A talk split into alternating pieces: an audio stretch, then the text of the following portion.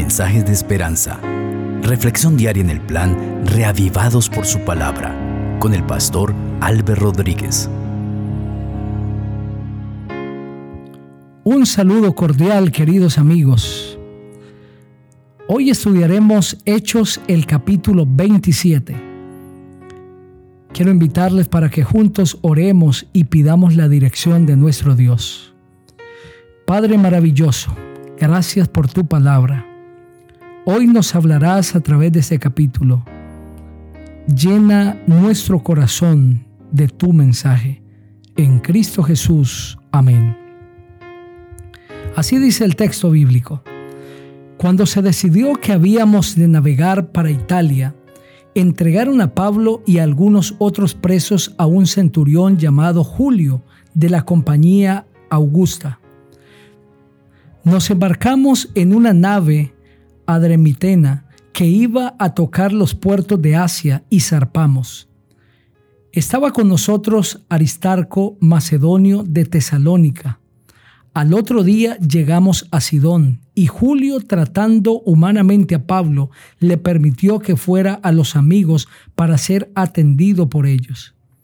Y haciéndonos a la vela desde allí, navegamos a Sotavento de Chipre, porque los vientos eran contrarios.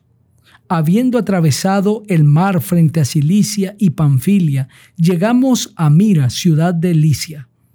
Allí el centurión halló una nave alejandrina que zarpaba para Italia y nos embarcó en ella. Navegamos despacio muchos días y habiendo llegado a duras penas frente a Agnido, porque nos lo impedía el viento, navegamos sotavento de Creta frente a Salmón. Después de costearla con dificultad, llegamos a un lugar que llaman Buenos Puertos, cerca del cual estaba la ciudad de Lácea. Como habíamos perdido mucho tiempo y era ya peligrosa la navegación por haber pasado ya el ayuno, Pablo los amonestaba diciendo, Veo que la navegación va a ser con perjuicio y mucha pérdida, no solo del cargamento y de la nave, sino también de nuestras vidas. Pero el centurión daba más crédito al dueño y al capitán de la nave que a lo que Pablo decía. Y como el puerto era incómodo para invernar, la mayoría acordó zarpar de allí e intentar llegar a Fenice, puerto de Creta, que mira al nordeste y sudeste, e invernar allí. Y como comenzó a soplar una brisa del sur, les pareció que podían continuar el viaje. Entonces levaron anclas y fueron costeando Creta. Pero no mucho después dio contra la nave un viento huracanado llamado Euroclidón. La nave era arrastrada y al no poder poner la proa al viento, nos abandonamos a él y nos dejamos llevar. Después de pasar a sotavento de una pequeña isla llamada Clauda, con dificultad pudimos recoger el esquife. Una vez subido a bordo, usaron de refuerzos para asegurar las amarras de la nave, y por temor de dar en la sirte, arriaron las velas y quedaron a la deriva. Pero siendo combatidos por una furiosa tempestad, al siguiente día empezaron a deshacerse de la carga y al tercer día con nuestras propias manos arrojamos los aparejos de la nave. Al no aparecer ni sol ni estrellas por muchos días y acosados por una tempestad no pequeña, ya habíamos perdido toda esperanza de salvarnos. Entonces Pablo, como hacía ya mucho que no comíamos, puesto en pie en medio de ellos, dijo, Habría sido, por cierto, conveniente haberme oído y no zarpar de Creta tan solo para recibir este perjuicio y pérdida. Pero ahora os exhorto a tener buen ánimo, pues no habrá ninguna pérdida de vida entre vosotros, sino solamente de la nave pues esta noche ha estado conmigo el ángel de Dios de quien soy y a quien sirvo. Y él me ha dicho, Pablo, no temas, es necesario que comparezcas ante César. Además, Dios te ha concedido todos los que navegan contigo. Por tanto, tened buen ánimo, porque yo confío en Dios que será así como se me ha dicho. Con todo, es necesario que demos en alguna isla. Al llegar a la decimacuarta noche y siendo llevados a través del mar Adriático, a la medianoche los marineros sospecharon que estaban cerca de tierra. Echaron la sonda y hallaron veinte brazas, y pasando un poco más adelante volvieron a echar la sonda y hallaron quince brazas. Temiendo dar en escollos, echaron cuatro anclas por la popa y ansiaban que se hiciera de día. Entonces los marineros procuraron huir de la nave y echando el esquife al mar aparentaban como que querían largar las anclas de proa. Pero Pablo dijo al centurión y a los soldados, si estos no permanecen en la nave, vosotros no podéis salvaros. Entonces los soldados cortaron las amarras del esquife y lo dejaron perderse. Cuando comenzó a amanecer, Pablo exhortaba a todos a que comieran diciendo, Este es el decimocuarto día que veláis y permanecéis en ayunas sin comer nada. Por tanto, ruego que comáis por vuestra salud, pues ni aun un cabello de la cabeza de ninguno de vosotros perecerá.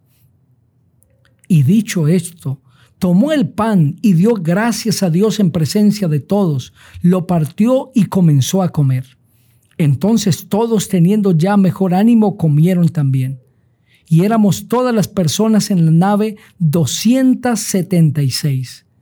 Y una vez satisfechos, aligeraron la nave echando el trigo al mar.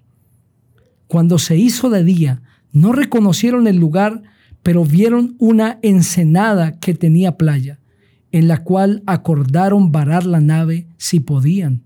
Cortaron pues las anclas y las dejaron en el mar. Aflojaron también las amarras del timón, izaron al viento la vela de proa y enfilaron hacia la playa. Pero dando en un lugar de dos aguas, hicieron encallar la nave la proa hincada quedó inmóvil y la popa se abría con la violencia del mar. Entonces los soldados acordaron matar a los presos para que ninguno se fugara nadando. Pero el centurión, queriendo salvar a Pablo, les impidió este intento y mandó que los que supieran nadar se arrojaran al agua primero y salieran a tierra, y los demás parte en tablas, parte en cosas de la nave. Y así aconteció que todos se salvaron saliendo a tierra. Ese maravilloso capítulo describe el viaje de Pablo hacia Roma. No solamente Pablo va para encontrarse con el César, sino que va para predicar en Roma, para ser un testigo del Señor Jesucristo. Como no escucharon que se quedaran en Creta porque era peligroso seguir navegando, continuaron el viaje. Pero lo que Pablo había hablado, lo que había predicho, sucedió. Fuertes tempestades perdieron toda la carga de la embarcación, duraron muchos días a la deriva y en medio de los peligros que reporta estar en esas condiciones en alta mar. Pero allí en medio de la tempestad, Dios se aparece a través de un ángel y habla con Pablo. Y le da la seguridad que no solamente él se mantendrá salvo, sino todas las personas que están con él también. Cuando un hijo de Dios es fiel, todos los que están a su alrededor también alcanzan la bendición. Esa noche oscura de temor, de incertidumbre,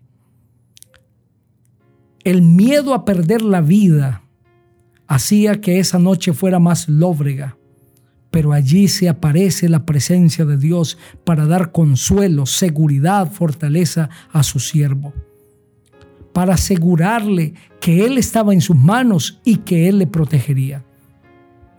De la misma manera, Dios sigue apareciéndose en la vida de los seres humanos.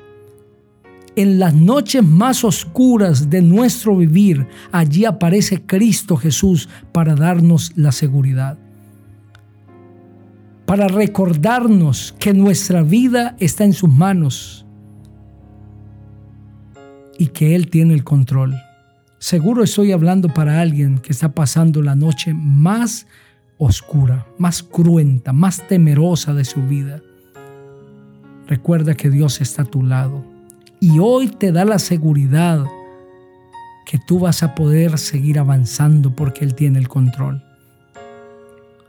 Pablo creyó en la palabra de Dios. Hoy tú tienes que decidir si crees en la palabra de Dios o no. Cree en Jesucristo, en su poder, en su palabra. Si ese es tu anhelo, ora conmigo. Padre maravilloso, gracias por este precioso capítulo.